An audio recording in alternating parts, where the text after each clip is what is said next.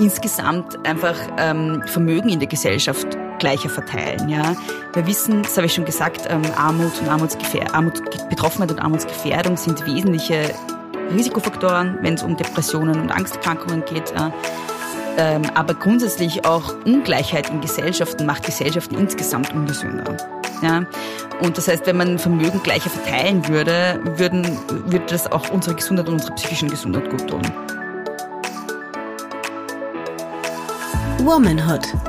Der Podcast für frauengesundheitliche Themen wie weibliche Sexualität, Verhütung, Familienplanung und natürlich alles rund um Schwangerschaft und Geburt. Mit Hebamme Christina Piller. Werbung. Bevor es gleich mit der aktuellen Womanhood-Folge losgeht, freue ich mich sehr, eine kurze Werbung machen zu dürfen. Und zwar für die Babyschlafsäcke in unterschiedlichen Ausführungen, nämlich mit und ohne Füßen von Emma und Noah. Emma und Noah ist ein junges Unternehmen aus Düsseldorf und steht für nachhaltige und langlebige Babyprodukte mit unverwechselbaren und liebevollen Details super hochwertige Qualität, individuelle Designs und eine verantwortungsbewusste Herstellung der Produkte aus 100% Bio-Baumwolle stehen bei Emma und Noah an oberster Stelle. Schlafsäcke werden von Expertinnen für den Babyschlaf empfohlen, weil das Gesicht des Kindes dadurch nicht verdeckt werden kann und somit dem Baby das freie Atmen erleichtert wird. Außerdem kann das Kind sich nicht freistrampeln und wird so durchgehend warm gehalten. Es gibt unterschiedliche Arten von Schlafsäcken, die klassischen Kugelschlafsäcke und Schlafsäcke mit Füßen, die besonders für aktive Kinder praktisch sind. Diese Schlafsäcke sind in jeder erdenklichen Größe erhältlich.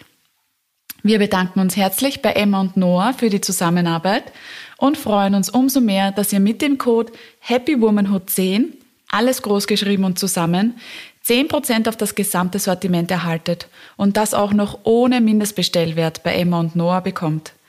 Den Link zum Emma und Noah Online-Shop findet ihr bei uns in den Show Notes. Na dann, happy Shopping. Werbung Ende. Hallo und herzlich willkommen bei einer neuen Folge von Womanhood. Mein Name ist Christina Piller und ich freue mich heute, dass ich aufnehmen darf mit der Beatrice Frasel. Ich muss dazu sagen, ich bin ein bisschen nervös, obwohl ich ja die Nervosität vor dem Mikrofon schon abgelegt habe, weil ich ein kleines Fangirl bin. Ähm, ich habe ja dein Buch schon gelesen und danke fürs Kommen, Beatrice. Danke fürs Gespräch und für deine Zeit. Ja, hallo, danke für die Einladung. Es freut mich voll. Und äh, ja, ich glaube, es wird ein angenehmes Gespräch. Also kein Grund, nervös zu sein. ja, ich glaube auch. Aber, aber danke immer... für die Einladung. Ja, sehr gerne. Danke dir. Äh, magst du dich vielleicht kurz mal vorstellen selber? Mhm. Also mein Name ist Beatrice Frasel und ähm, ich bin aktuell, ja, ich würde sagen, Autorin, Podcasterin, Journalistin, ähm, Vortragende, also sozusagen selbstständig, freiberuflich unterwegs mhm. und mache halt alle möglichen Dinge. Ich schreibe und ich spreche ähm, vorrangig über feministische Themen, ähm, frauenpolitische Themen, Gleichberechtigungsthemen, aktuell auch sehr viel im Zusammenhang mit psychischer Gesundheit, weil ich da gerade ein Buch geschrieben habe. Ja, genau. genau. Das liegt auch vor mir. Meine Schwester will sich's unbedingt mhm. ausborgen, aber ich weiß nicht, ob ich ihr das mit gutem Gewissen geben kann, weil das ist quasi wie eine Arbeitslektüre. Es ist alles unterstrichen oder angemalt und ganz viele Notizen. Patriarchale Belastungsstörung heißt ja dein Buch. Da, ähm, die mhm. Unterschrift der Unterschrift ist quasi Geschlecht, Klasse und Psyche. Magst du da vielleicht gleich mal mhm. was dazu sagen? Also ich fand's mega gut. Es ist in so kurzen, prägnanten Kapiteln unterteilt. Und ich fand es manchmal auch, wie soll ich sagen, so gut und intensiv, dass ich nur zum Beispiel ein Kapitel lesen konnte, weil ich darüber dann mhm. urlang nachdenken musste. Mhm. Also erstens mal danke, das ist ein voll schönes Kompliment tatsächlich, wenn, wenn man ein Buch schreibt, äh, über das die Leute dann nachdenken. Das ist ja schon mal das, was man erreichen möchte. Mhm. Ähm, dass es kurze, prägnante Kapitel sind, das habe ich vor allem meiner Lektorin, der Linda Müller, zu verdanken, weil die natürlich genau wusste, ähm, wie sie dann den Text, den ich abgegeben habe, am besten in äh, verdaubare Teile sozusagen aufteilt. Mhm. Also viel, mit, viel, was die Struktur betrifft, habe ich halt wirklich mit ihr gemeinsam erarbeitet oder hat sie mir vorgeschlagen, weil ich halt auch noch davor noch nie ein Buch geschrieben habe. Ähm, und eben, dass es dann so kurze Kapitel wurden, da hat sie dann ganz viel auch noch gesagt, so, nee, das ist zu lang, äh, da teilen wir da in der Mitte ab und so. Und dann wurde es, glaube ich, sehr gut lesbar, weil es ist ja doch ein sehr dichtes Buch. Ähm, Ja, also mir war es halt ein Anliegen, ähm, in Bezug auf psychische Gesundheit mal so über die strukturellen Gegebenheiten zu sprechen, die oder zu schreiben, in dem Fall, die uns auch krank machen. Mhm. Und ich habe mir halt vor allem Klassenverhältnisse angesehen, also sozioökonomische Verhältnisse, sozioökonomische Ungleichheitsverhältnisse und Geschlechterverhältnisse und auch natürlich, wie die sozioökonomischen Verhältnisse mit den Geschlechterverhältnissen zusammenspielen. Ja. Ähm, ich hatte immer den Eindruck oder ich habe den Eindruck, dass unser Sprechen über psychische Gesundheit sehr individualisiert ist, sehr ähm, ähm, mit einem großen Fokus auf Biologie oder auf, auf so, ähm, also wir, wir sprechen sehr gerne über Genau, oder, mhm. oder äh, chemisches Ungleichgewicht im Gehirn ja, und so. Genau. Es ist halt immer so, mhm. ist auch so etwas, was nur in einem Individuum selbst irgendwie gesucht wird. Und ich habe mir gedacht, okay, gut, was sind aber die politischen Implikationen? Werden wir, tragen wirklich alle das gleiche Risiko zu erkranken oder gibt es bestimmte Gruppen, die eher erkranken? Und woran liegt das? Liegt das vielleicht an den Strukturen, in denen sie leben? Und genau, also so als sehr politischer Mensch waren das halt natürlich die Aspekte, die mich interessiert haben. Und das Buch habe ich eben deshalb geschrieben, weil ich dachte, das kommt kaum vor im Diskurs. Das stimmt auf jeden Fall. Ich finde es auch sehr interessant, weil du gesagt hast, als politischer Mensch, ich habe ja voll lang versucht, mich als nicht politischen Menschen zwanghaft zu sehen. Mhm. Aber irgendwann, weiß ich nicht, mit 16, 17 bin ich dann draufgekommen, man kann sich nicht rausnehmen aus der Thematik, weil all das, was wir tun oder tun wollen oder nicht tun können, hat mit Politik mhm. und Möglichkeiten und eventuell Ungleichheiten und nicht den gleichen Möglichkeiten zu tun. Mhm. Das finde ich auch noch. Warum war es dir wichtig? Ja, warum, nur eine kurze Nachfrage, ja. warum war es dir wichtig, dich selbst als unpolitisch zu verstehen? Ich weiß nicht, ich habe das damals als meine Form der Anarchie vielleicht sogar gesehen. Weißt du, was ich meine? Mhm. Dass man sich dagegen auflehnt in dem... Also es war ein politisches Statement. Ja, es war ein politisches Statement, nicht politisch ja, ja. zu sein oder versuchen, nicht politisch zu sein, bis man dann ja. in meinem Fall schnallt, dass, dass mhm. es nicht möglich ist. Also dass auch wenn Menschen sagen, mhm. sie sind nicht interessiert an Politik, können sie das ja nur sagen aus einem gewissen Privileg heraus, weil die Politik sie oder weil sie zu einer Gruppe gehören, die die Politik am wenigsten äh, diskriminiert, sage ich jetzt mal. Das heißt, mhm. egal wie, wie sehr man sich da versucht rauszunehmen, man kann ja nicht außen vor bleiben. Und mhm gerade beim Thema zum Beispiel psychische Gesundheit, schreibst du auch in deinem Buch, wenn ich dich selber zitieren darf, ähm, dass eben psychische Gesundheit oder psychisch kranke Menschen marginalisiert, also an den Rand gestellt werden. Und mit Beispiel bringst du dann eben die Erbauung von ähm, Kliniken für psychische, psychische Gesundheit an zum Beispiel Stadtgrenzen. Mhm. Und da das ist, finde ich, das perfekte Beispiel, um zu sehen, dass diese explizite Gruppe in dem Beispiel an den Rand gestellt wird. Mhm.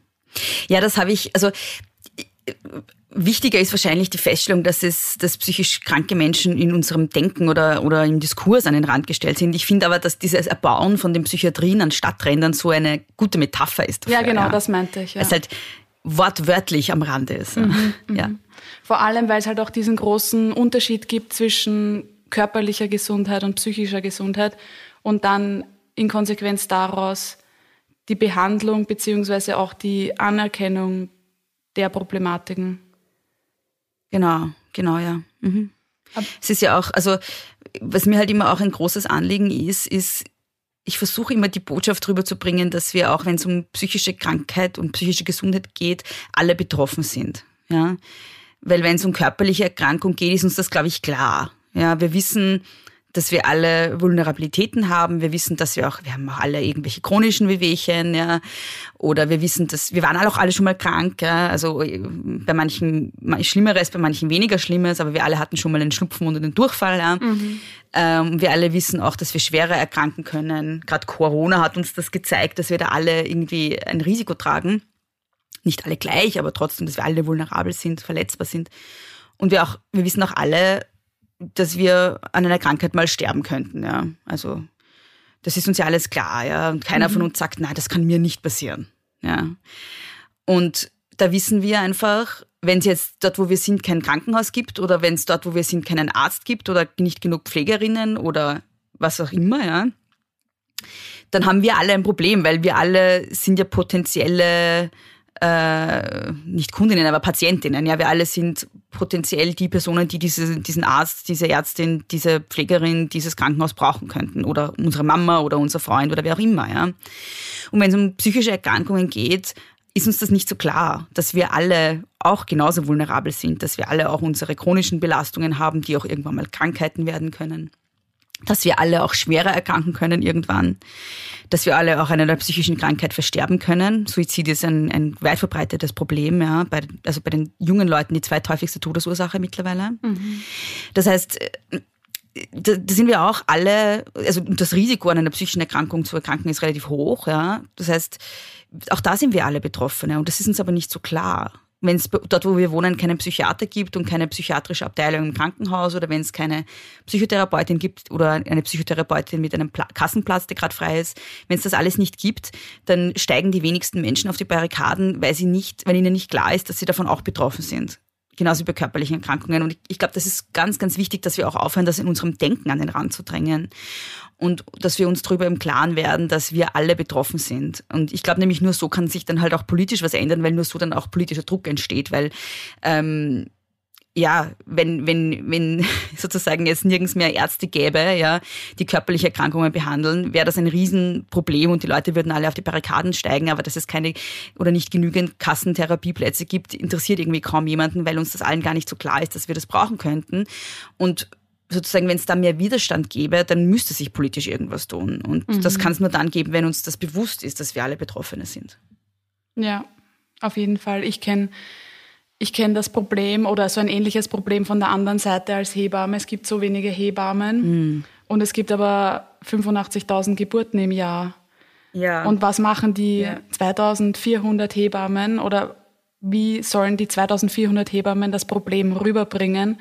Und es wäre viel einfacher, diese 85.000 Frauen dazu zu bringen, das aufzuzeigen, das Problem, diese, dieses mhm. systemische Problem, dieses strukturelle Problem, mhm. unter dem wir alle leiden. Mhm. Das heißt, du siehst das oder du beschreibst das sehr gut für die psychische Gesundheit, ich für die Geburtshilfe.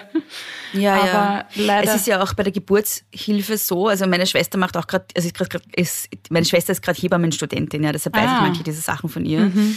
Und ähm, da ist es doch auch so, dass es auch beim Hebammenberuf ganz viele ganz wenige Kassenhebammen gibt, stimmt das? Ja. Also da ist es auch ein Problem mit den Krankenkassen. Ja, genau, ja. Und vor allem, dass man dann auch sehr schlecht bezahlt wird als Hebamme, oder von ja. den Krankenkassen. Mhm. Ja. Ähm, es hat jetzt im letzten Jahr, hat Wien ein paar Kassenplätze dazu bekommen. Man muss aber dazu sagen, dass das natürlich für die Geburten in den Wiener Bezirken noch immer viel zu wenig ist und dass wenn man als schwangere Person einen Kassenplatz bei einer Hebamme oder eine Kassenhebamme, nennen wir es so, haben wollen würde, mhm. dass ich das quasi anfragen müsste innerhalb der ersten, weiß ich nicht, drei, vier Wochen gefühlt, weil die sonst immer Wahnsinn. voll sind. Ja, ja. Und auf der anderen Seite ist es natürlich auch für Hebammen sehr unattraktiv, einen Kassenvertrag zu nehmen, weil du müsstest dann einen Hausbesuch um, ich, ich weiß jetzt nicht den genauen Betrag, aber Beispiel 56 Euro oder so machen. Und da kommt aber zum Beispiel halbe Stunde mindestens Anfahrt, Rückfahrt, eine Stunde mindestens Hausbesuch. Das heißt, es ist einfach, ja, vielleicht weniger. Ja, ihre, es ist dann eh sehr ähnlich, ja. Genau. Ja, ja, es ist dann eh sehr ähnlich wie bei der psychischen Gesundheit, weil es ist ja auch so, dass die, also nicht alle Psychotherapeutinnen Kassenverträge haben und die, die welche haben, haben immer nur ein paar Kassenplätze. Genau. Die sind sehr schnell weg. Aber auch für die Psychotherapeutinnen selber ist es nicht so cool, einen Kassenplatz anzubieten, weil das so schlecht bezahlt sind, dass ja. sich das überhaupt nicht rentieren würde. Weil ich kenne einige Psychotherapeutinnen, die sagen, ja, wenn ich es mir leisten könnte, ich würde nur Kassenplätze anbieten. Wenn das möglich wäre und wenn ich es mir leisten könnte, natürlich würde ich nur Kassenplätze anbieten, weil ganz viele Psychotherapeutinnen sind halt auch sehr soziale Menschen und wollen natürlich, dass es den Leuten gut geht und wollen natürlich, dass die Leute nicht arm werden, dadurch, dass sie in Psychotherapie gehen. Ja. ja so. Aber sie können sich selber oft nicht leisten, weil ja die Ausbildung schon so teuer ist. Ja. Also bei der Psychotherapie zahlst du ja, das muss ja privat bezahlt werden, das kostet gleich mal 60.000 Euro oder so. Mhm. Und haben oft schon, also viele nehmen sich einen, also viele, die keine reichen Eltern haben, nehmen sich dann einen Kredit auf müssen den dann abzahlen, während sie arbeiten und, und es geht sich halt einfach hinten und vorne nicht aus, ja. Und wenn sie dann nur, ich weiß gar nicht, wie der Tarif ist, wie viel sie kriegen für, für eine Stunde, aber es ist, es hat, ich, ich habe es jetzt nicht im Kopf, aber es ist total wenig im Vergleich dazu, was sie privat kriegen. Und da muss man noch dazu denken, also die fahren dann zwar meistens nirgends hin, aber die haben ja dann auch eine, eine Koordination mit einer Miete und so weiter. Also es wäre halt einfach, das ist halt einfach nicht möglich, davon zu ja. leben, ja. Und das ist halt auch das ist halt sozusagen die andere Seite der Medaille. Die eine Seite sind die Patientinnen, die sich dumm und depper zahlen ja, oder halt keinen Platz kriegen. Und auf der anderen Seite sind die Therapeutinnen, die auch schon sozusagen Löcher in ihren Taschen haben ja, und, und äh, Kredite am Laufen haben noch aus, von ihrer Ausbildung und ähm, dann kaum von dem Geld, das sie kriegen, leben können. Ja. Also ja, es ist halt auf allen Seiten ein, ein Drama. Ja. ja, und das ist eben das strukturelle Problem, das es in Österreich gibt. Und das System steht an einer Wand und ich, ich habe das Gefühl, dass es ja. nur, weiß ich nicht, wenige Menschen interessiert, weil ich merke es ja im Berufsalltag, wie schwer das ist, wie schwer das ist zu vereinbaren, mhm. dieses kaputte System und dass eben die Menschen ganz unten in der Leiter ganz arg kompensieren, eben die, die am Patienten sind und mhm. Ja, es ist egal. Und wenn du dann auch noch als, egal ob als Psychotherapeutin, als Hebamme oder was auch immer, oftmals Frauen, die dann vielleicht auch noch ein, ein, so ein Helfersyndrom haben und so wie du sagst, sie würden gerne mehr Kassenplätze anbieten, aber sie können es sich nicht leisten. Genau das Gleiche gilt, ich kann natürlich nur für mich sprechen, gilt für mich ja auch. Ich würde schon gerne einen mhm. Kassenvertrag annehmen, aber ich meine, wie, wie soll ich das machen? Genau, ja. Und das, das fällt einem dann natürlich sehr schwer, das mhm. zu vereinbaren. Das, ja. Ja, ja. Und ich denke mir dann aber auch immer, es, es muss ja. ja. Leute geben, die gescheiter sind als ich, die sich darüber Gedanken macht und das System versuchen zu ändern. Aber es kommt irgendwie nichts. Ja, ich glaube, das sind so, also ich glaube, das sind so Bereiche der Gesundheitsversorgung, die viele politische EntscheidungsträgerInnen überhaupt nicht im, im Blick haben, habe ich den Eindruck. Mhm, kann sein, ja. Ah, zurück zu deinem Buch. ja. weil sonst, sonst verwickle ich mich in dieser Thematik, weil es einfach ganz schwierig ist. Naja, aber es hängt ja zusammen, nicht? Also es, es ja hängt auf jeden Fall zusammen, vor allem, ja. ich, deswegen wollte ich gerade diesen Spagat schaffen, vor allem, weil du mhm. ja auch aufzeigst, dass oftmals Frauen sehr stark davon betroffen sind. Jetzt zum Beispiel während Corona war es ja eben so, dass Frauen sehr häufig in eine Abhängigkeit finanzieller Natur zum Beispiel gerutscht sind oder vor allem auch in eine Mehrfachbelastung durch Homeschooling, Weiterarbeiten ähm, und aber auch diese Abhängigkeit von einem äh, Partner nicht loslösen mhm. konnten in der Kurzarbeit oder Arbeitslosigkeit, wie auch immer. Mhm. Corona war mhm. ja mhm. eine Pandemie oder ist noch immer eine Pandemie. Und dann eben nennst du auch die Schattenpandemie der häuslichen Gewalt, die sich natürlich durch mhm. so eine Stresssituation auch noch herausentwickelt hat. Mhm. Da ist es halt wahnsinnig interessant, das auch nochmal vor Augen zu führen, weil wir sehen natürlich in den Medien als Spitze des Eisbergs die Femizidrate in Österreich. Und genau. diesen Rückschluss dann auf die zum Beispiel Corona-Pandemie und häusliche Gewalt beziehungsweise auch psychische Problematik oder psychische Herausforderungen in Beziehungen oder auch psychische Herausforderungen durch die patriarchalen Strukturen bei Männern, die ja dann oftmals der ausschlaggebende Faktor sind. Mhm. Ja, also ich glaube, dass es auch wichtig ist, so diese mediale Berichterstattung ein bisschen, also dass man das so ein bisschen in einen Kontext stellt, weil es ist halt eben wirklich immer nur dann, wenn es um Femizide gibt, geht ein Thema. Und natürlich mhm. ist das wichtig. Ich meine, Österreich ist in Europa quasi trauriger Spitzenreiter, wenn es um Femizide geht. Und während die Mordkriminalität insgesamt sinkt, steigt die äh, Mordkriminalität an Frauen, also die Femizide steigen. Ähm, das ja. heißt, es ist natürlich ein Riesenproblem. Vor allem für so ein kleines Land sind die Zahlen halt wahnsinnig hoch.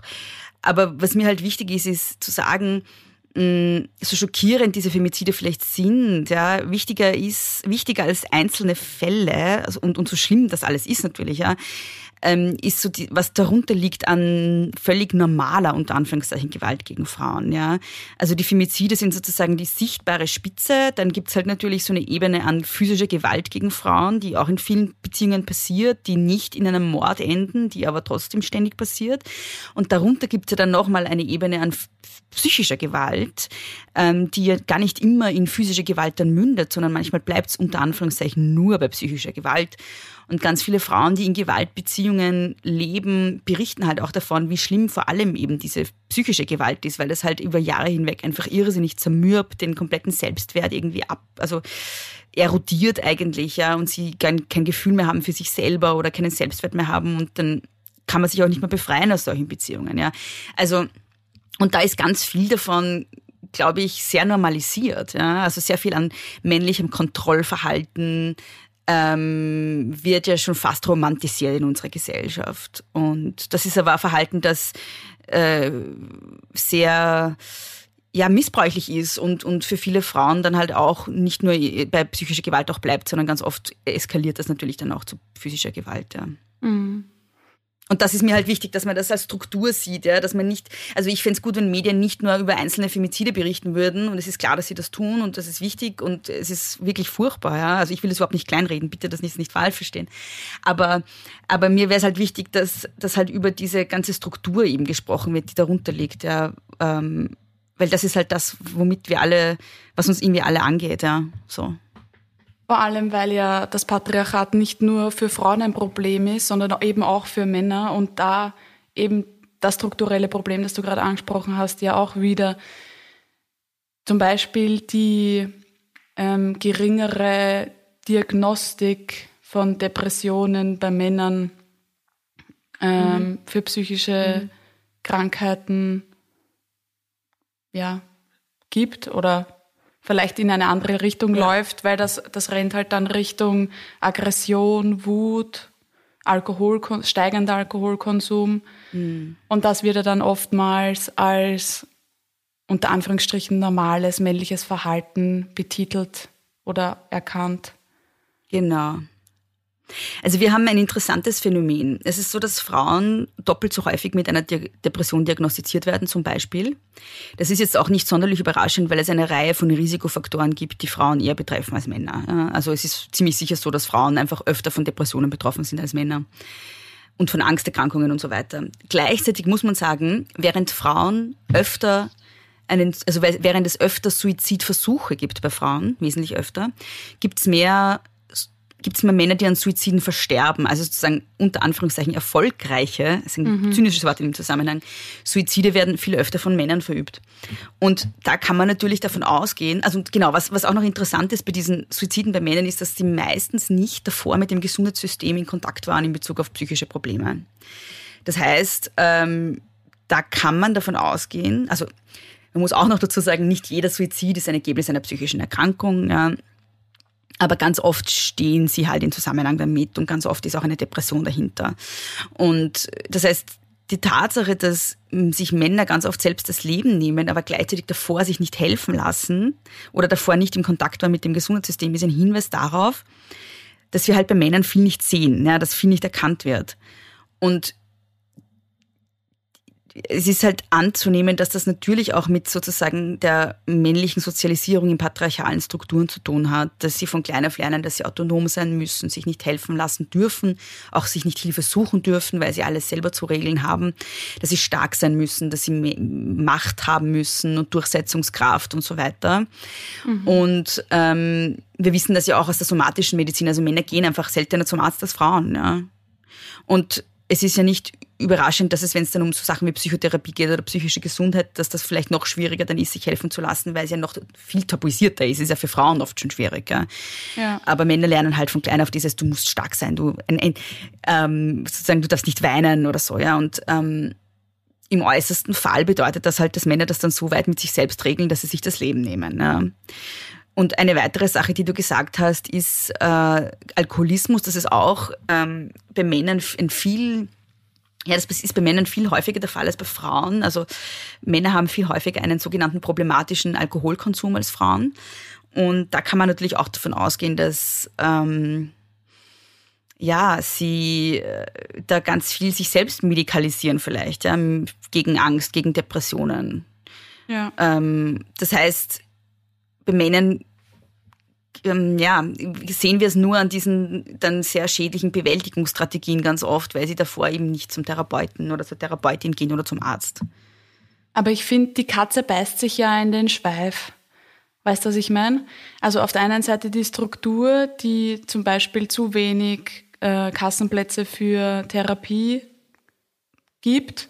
Auf der anderen Seite das Patriarchat, das als größter Faktor äh, genauso Männer wie auch Frauen belastet.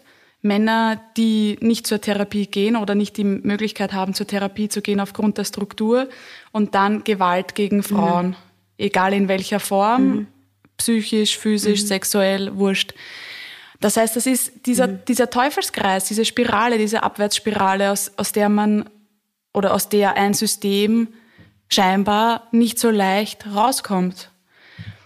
Was würdest mhm. du als jetzt Expertin dazu sagen, was wären die ersten Schritte raus aus dieser Negativspirale?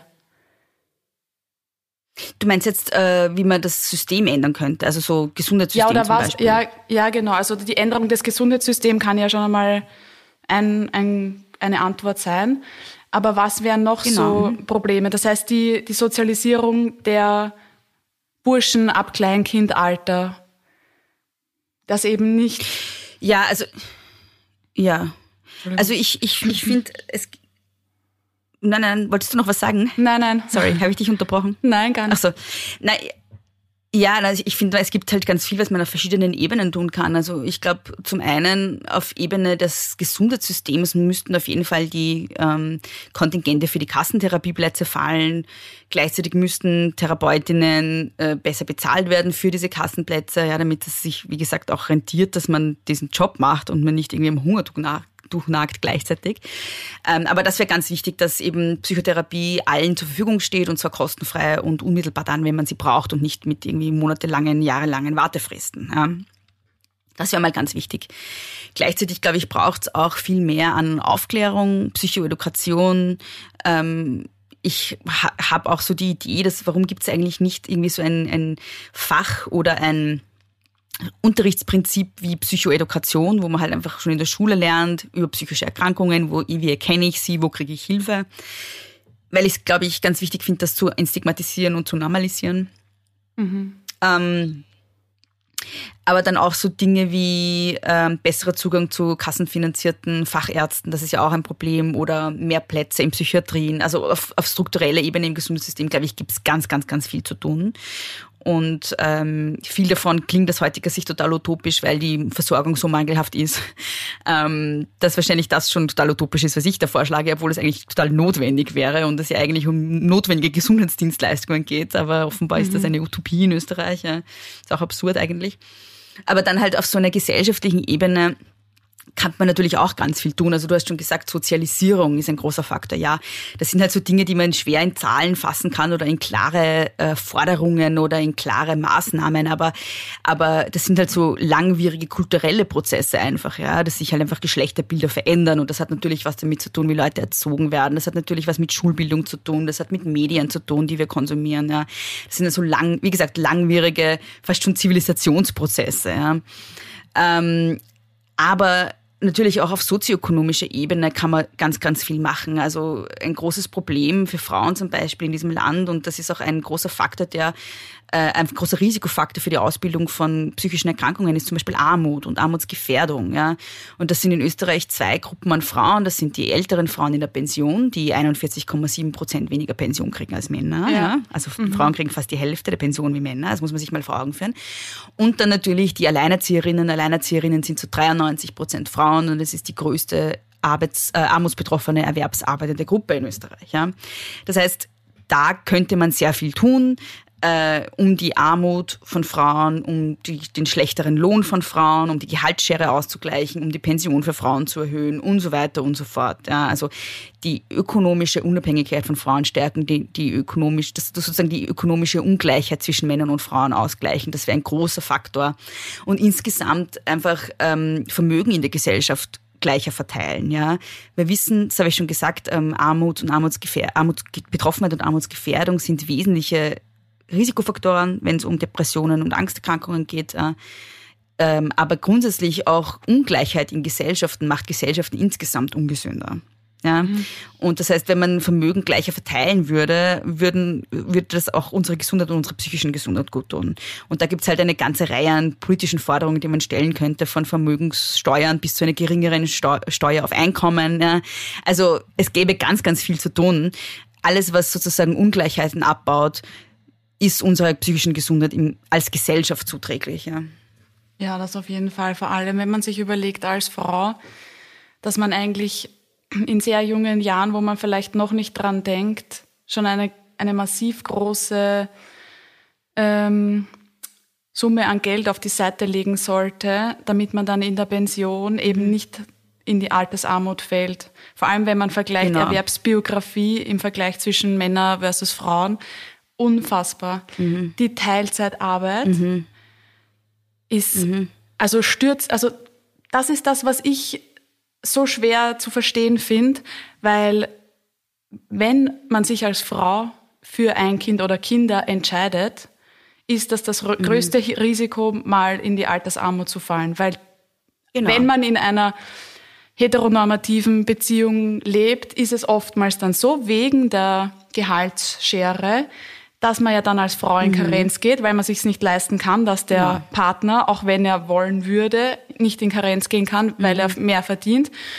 Das heißt, ich genau. bin dann, weiß ich nicht, zehn Jahre in Teilzeit und mhm. habe somit das extrem hohe Risiko, in die Altersarmutskategorie zu fallen. Mhm, und 40 genau. Prozent weniger dann, Pension, ja. das ist unfassbar. Und ich finde, das ist halt auch was, diese Altersarmut, das, mit dem beschäftige ich mich jetzt die letzten, weiß ich nicht, drei, vier Monate und auch mit dem zum Beispiel ja. Pension Splitting, dass das kaum wer weiß, mm. finde ich erschreckend. Mm. Und ich finde zum mm. Thema Gesundheit oder Frauengesundheit, der Podcast dreht sich ja um Frauengesundheit, gehört auch finanzielle mm. Gesundheit. Deswegen ist auch ja, geplant, ja. eine Folge zu machen mit einer Frau, die sich genau auf solche Themen spezialisiert, finanzielle Gesundheit von Frauen, weil das kaum wer weiß. Und ich finde das so fahrlässig. Mhm Wahnsinn, mhm. erschreckend. Du hast gerade gesagt, ja, dann ist, bist du mal zehn Jahre in Teilzeit, aber das, das nächste Ding ist ja, ganz viele Frauen arbeiten in Bereichen, wo man nur Teilzeitjobs kriegt. Ja? Mhm. Also beispielsweise im Handel, ja. Also wenn du dir anschaust, die großen Supermärkte, ich sage jetzt keine, keine Markennamen, aber ja. die großen Supermärkte, wir wissen alle, wie sie heißen, ja, die haben, die schreiben nur 20 Stunden Stellen aus. Ja, und ich kenne mhm. Frauen, die haben dann irgendwie einen 20-Stunden-Job und dann noch einen Nebenjob oder so, ja. Und aber beides im Niedriglohnsektor. Also das kommt ja dann noch dazu. Also es ist nicht nur so, das hat nicht nur mit der Kinderbetreuung zu tun, es hat auch damit zu tun, welche Möglichkeiten Frauen überhaupt haben auf dem Arbeitsmarkt, ja. Und gerade wenn du dann im Niedriglohnsektor arbeitest, und das ist gerade bei ganz vielen Frauen so, ja, ganz viele Frauen mhm. sind wirklich Geringverdienerinnen, das sind noch dazu Jobs, wo du einfach keine Vollzeitstelle kriegst, ja. Weil ja. es einfach billiger ist, zwei Leute mit, äh, weiß ich nicht, 15 Stunden anzustellen oder 20 Stunden anzustellen, als eine Person in Vollzeit. Ja. Ja, Wahnsinn. Ich finde, das, also ich finde, das Gespräch darüber ist natürlich extrem wichtig. Aber ich finde es oftmals, mhm. wenn man diese Gespräche aufbringt, dass eben ganz wenige, vor allem Frauen, aber natürlich Männer auch, sehr wenig sich damit befasst haben und natürlich dementsprechend mhm. auch nicht informiert sind. Das heißt, es ist natürlich mhm. immer eine Hohl- und eine Bringschuld. Das heißt, ich muss mich informieren, aber mir muss ja auch die Information irgendwie ähm, zur Verfügung möglich oder zur Verfügung gestellt werden. Genau. Ja, ja. Und da finde ich es einfach immer wieder erschreckend, mit wie wenig äh, Vorwissen oder Vorbereitung man sich zum Beispiel für ein Kind entscheidet. Sollte man in der Situation sein, mhm. dass man sagt, okay, man möchte ein Kind oder man möchte kein Kind oder was sind die Faktoren, um sich dafür oder dagegen zu entscheiden, ist die finanzielle Gesundheit ja kaum ein Thema. Und da ist es dann, mhm. finde ich, so wie bei mir im Matheunterricht, ich habe nicht mal Fragen stellen können. Ich habe keine Fragen gehabt, weil ich habe halt die Basis einfach nicht verstanden. Ja, ja, ja, ja, ja, ja. Und das ist, ähm, ich... Ich habe jetzt von dir zum ersten Mal, ja? Ja, Entschuldigung, geht schon Na, ich wollte nur eine Frage stellen. Ich habe nämlich von dir jetzt zum ersten Mal den Begriff finanzielle Gesundheit gehört. Den kenne ich so nicht. Was meinst du damit eigentlich genau? Also ich kann es mir ungefähr vorstellen, aber was wäre so deine Definition davon? Warum verwendest du nämlich den, diesen Begriff? Ich verwende diesen Begriff, weil ich finde, dass wir für unser, oder ich kann natürlich nur von mir, von mir sprechen, ich gehe einmal im mhm. Jahr zur gesunden Vorsorge, wo ich präventiv mhm. für meinen Körper was tue. Und mhm.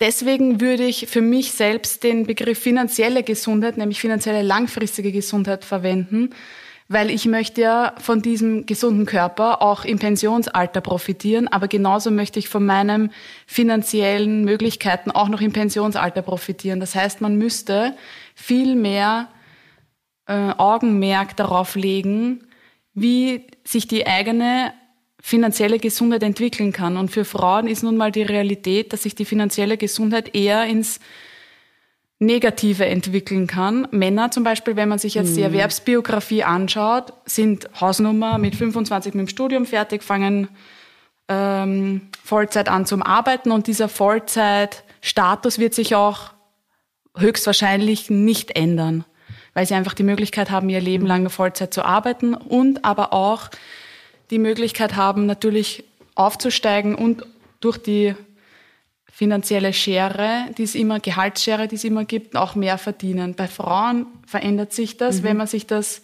auf einer, auf einer Grafik anschaut, ja eher ins Negative. Und deswegen habe ich begonnen, den Begriff finanzielle Gesundheit zu verwenden. Weil ich ja. möchte, dass die Prävention genauso wie es fürs körperliche, psychische, aber auch fürs finanzielle ein, großer, ein größeres Thema wird in unseren Köpfen auch alleine, weil ich glaube, mir selber war das auch bis vor kurzem mhm. nicht so bewusst. Mhm. Ja, ja. Na, mir auch nicht, ja. Na, ich finde es spannend, den Gesundheitsbegriff in diesem Zusammenhang zu verwenden, aber es macht total Sinn, ja. Na, es ist aber auch zum Beispiel, zur Therapeutin zu gehen, ist ein Privileg. Das sind 400 Euro im Durchschnitt im Monat. Das heißt, ja. die finanzielle Möglichkeit. Es sollte aber kein sein. Es sollte kein Privileg sein. Das das, nein, das auf, ja. auf keinen Fall sollte es ein Privileg sollte es ja, ein Privileg sein. Aber leider, wenn wir jetzt mal von der Ist-Situation ausgehen, ist es ein Privileg. Das heißt, ich muss aber auch die finanziellen Möglichkeiten haben, mir dieses Privileg zugutekommen zu lassen. Wenn ich das nicht habe, werde ich aufgrund meiner finanziellen Stellung auch in meiner psychischen oder Gesundheit, allgemein gesundheitlichen Zukunft Probleme haben. Mhm. Ja, ja. Auch wieder so, eine, so ein Kreislauf, wo man schwer rauskommt, wenn man nicht mhm. die finanziellen Möglichkeiten hat. Oder auch, finde ich, es ist ja auch ja, schon mal schwer, psychisch zur Therapie, also sich aufzuraffen und zur Therapie zu gehen, wenn man wirklich mhm. ein Problem hat. Und dann kommt eben noch dazu, dass es gerade die Leute sind, die sich nicht leisten können, die am meisten Therapie brauchen, weil sie halt eben sehr belastete Leben führen. Ja. ja. Also es ist doppelt schlimm. Das stimmt. Eine weitere große Frage, die ich an dich hätte, wäre, wie schaffst du es oder woher nimmst du die Kraft für deine Arbeit? Weil ich finde, dass das natürlich sehr wichtige Arbeit ist, aber dass das auch sehr äh, viel Mental Load ist, weißt du, was ich meine? Und sehr viel Verantwortung mhm. ist und man sich auch sehr vulnerabel macht, jetzt zum Beispiel in einem Social Media Setting, Social Media als Plattform, mhm. als Medium für Aktivismus ist, kann natürlich super sein, aber man macht sich sehr angreifbar, finde ich, oder mhm. ja, kann ich nur von mir sagen. Ja. Und woher mhm. nimmst du deine Kraft dafür? Das ist eine gute Frage. Ähm, ich kann das, glaube ich, total schwer beantworten, weil ich gerade in den letzten Monaten sehr mir gedacht habe, ich schmeiß alles hin. Mhm. So. Ähm, gerade Social Media finde ich eigentlich hauptsächlich furchtbar nur mehr. Mhm. Ähm, aber insgesamt, also die Sachen, die ich mache, sind eher so ein inneres Bedürfnis. Also da stellt sich die Frage gar nicht so sehr, wo ich die Kraft hernehme, weil das irgendwie so ein Gefühl ist von, ich muss das machen. Mhm. Ein bisschen. Aber ja, ich glaube, ich kann die Frage nicht gut beantworten tatsächlich. Ist auch okay.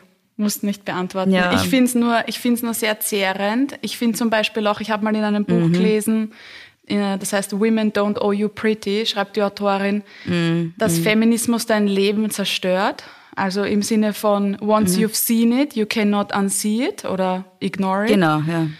Und ähm, dann hat man natürlich das Bedürfnis, auch andere daran teilhaben zu lassen, dass sie vielleicht sehen oder für sich selber die, falls sie das auch so empfinden, Ungerechtigkeit beenden. Und das finde ich auf der einen Seite so wie du als große Verantwortung, aber natürlich auch extrem kräftezehrend, weil ich bin dann zum Beispiel manchmal die, die anstrengend ist oder ganz oft die, die anstrengend ist. Und weißt du, was ich meine? So irgendwer, Ja, ja. also ich muss dann, ich gebe dann irgendwas zu dieser Diskussion, tra- trage ich meinen Teil dazu bei, aber es ist oftmals eben aus einem feministischen Spektrum und das finden andere dann schnell anstrengend und deswegen finde ich es einfach nur bewundernswert, dass Menschen in einer großen, in einem großen oder vor einem großen Publikum diese Arbeit machen, die ich schon anstrengend finde vor zehn Freunden. Ja. Ja, ich weiß nicht genau. Ich, es ist auch, es ist auch uranstrengend. Also ich, und es ist oft, es ist oft wirklich richtig belastend und es ist oft so belastend, dass man irgendwie nicht mehr weitermachen kann. Also wie gesagt, die letzten Monate waren für mich ein Horror und ich war so entkräftet und so fertig und aber dann denke ich mir halt, weißt du, es gibt Leute, deren Job es ist, irgendwie ähm, die, haben wesentlich anstrengendere Berufe als ich, ja, die schwer körperlich arbeiten zum Beispiel oder so, ja. Und ähm, egal, ob es jetzt die Krankenpflegerin ist oder der Bauarbeiter. Und dann denke ich mir so, es ist trotzdem einfach, es wäre total privilegierte Jammerei jetzt zu sagen, das, was ich mache, ist so anstrengend, ja. Weil natürlich auf einer individuellen Ebene finde ich es manchmal uranstrengend. Ich finde es psychisch halt oft sehr anstrengend, ja. Aber gleichzeitig gibt es Menschen, die wesentlich belastetere Leben führen und wesentlich, wesentlich ähm, ja, sch schwierigere Berufe haben im Sinne von anstrengend. Ja. Ja, das Weißt du, was ich meine? Ja, auf Ja. jeden Fall. Ich verstehe, was du meinst, aber ich versuche gerade zu formulieren, dass, also natürlich bin ich mir bewusst, dass wenn ich es anstrengend finde, dass ich trotzdem noch privilegiert bin. Aber ich, ich tue natürlich niemanden Abspruch oder ich, ich minimalisiere ja niemals die Belastung anderer dadurch. Weißt? Aber ich verstehe, Ja, ja, was eh du klar, ja. meinst. Ja, voll. Ja. Aber was man natürlich auch nicht vergessen darf, also ich, wie gesagt, ich will da jetzt echt nicht jammern, ja, obwohl ich selber ganz oft sehr überlastet bin. Aber ähm, ich neben dem ganzen Hass und dem Scheiß, den man abkriegt, wo ich wirklich sehr viel schon abgekriegt habe, kriegt man halt auch ganz viel positive Zustimmung, ja, und ganz viel positive Rückmeldung und das gibt ja dann auch wieder Kraft, ja. Und man, also ich habe jetzt vorgestern meine Buchpräsentation gehabt und da sind dann einfach so viele junge Frauen zu mir hergekommen, die zu mir gesagt haben, dass ich deinen Podcast höre und dass ich dieses Buch les, gelesen habe, das, oder dieses Buch oder dieser Podcast, das, was du machst, das hat mein Leben verändert. Ja. Das hat mir geholfen, für mich selbst einzustehen. Das hat mir geholfen, irgendwie ähm, Grenzen aufzuzeigen. Es hat mich feministisch sensibilisiert, hat mich zum Feminismus gebracht. Also ich habe so, ich krieg so viele tolle Rückmeldungen, ja, und das macht es dann auch wieder wert, wenn ich halt sehe, es bewegt halt wirklich was, ja. Das hören Leute und dann ändert das was in ihrem Denken oder das, das lesen Leute und dann ändert das was oder, sie sto oder es stoßt halt Diskussionen an oder es, ja, also es gibt Leuten was. Also es ist halt wirklich, das ist halt dann wieder total schön, weißt du? Also man Ja. kriegt ja nicht nur die ganze Zeit den Scheiß ab, sondern man kriegt ja auch total viel Schönes. Aber es ist halt so diese Riesenambivalenz zwischen urschlimm und urtoll und dazwischen ist kaum was, finde ich. Ja. Aber ich finde gerade in meiner Bubble, also die meisten Frauen hören eigentlich deinen Podcast und wir unterhalten uns auch oft drüber und es regt Ja. immer an. Das heißt, ich finde, also wie gesagt, ich, ich bin ein mega Fangirl und da zeigt sich halt auch mal wieder, dass es den Bedarf gibt und dass es, Ja. dass es aber auch die Motivation zum Wandel gibt. Weißt du, was ich meine?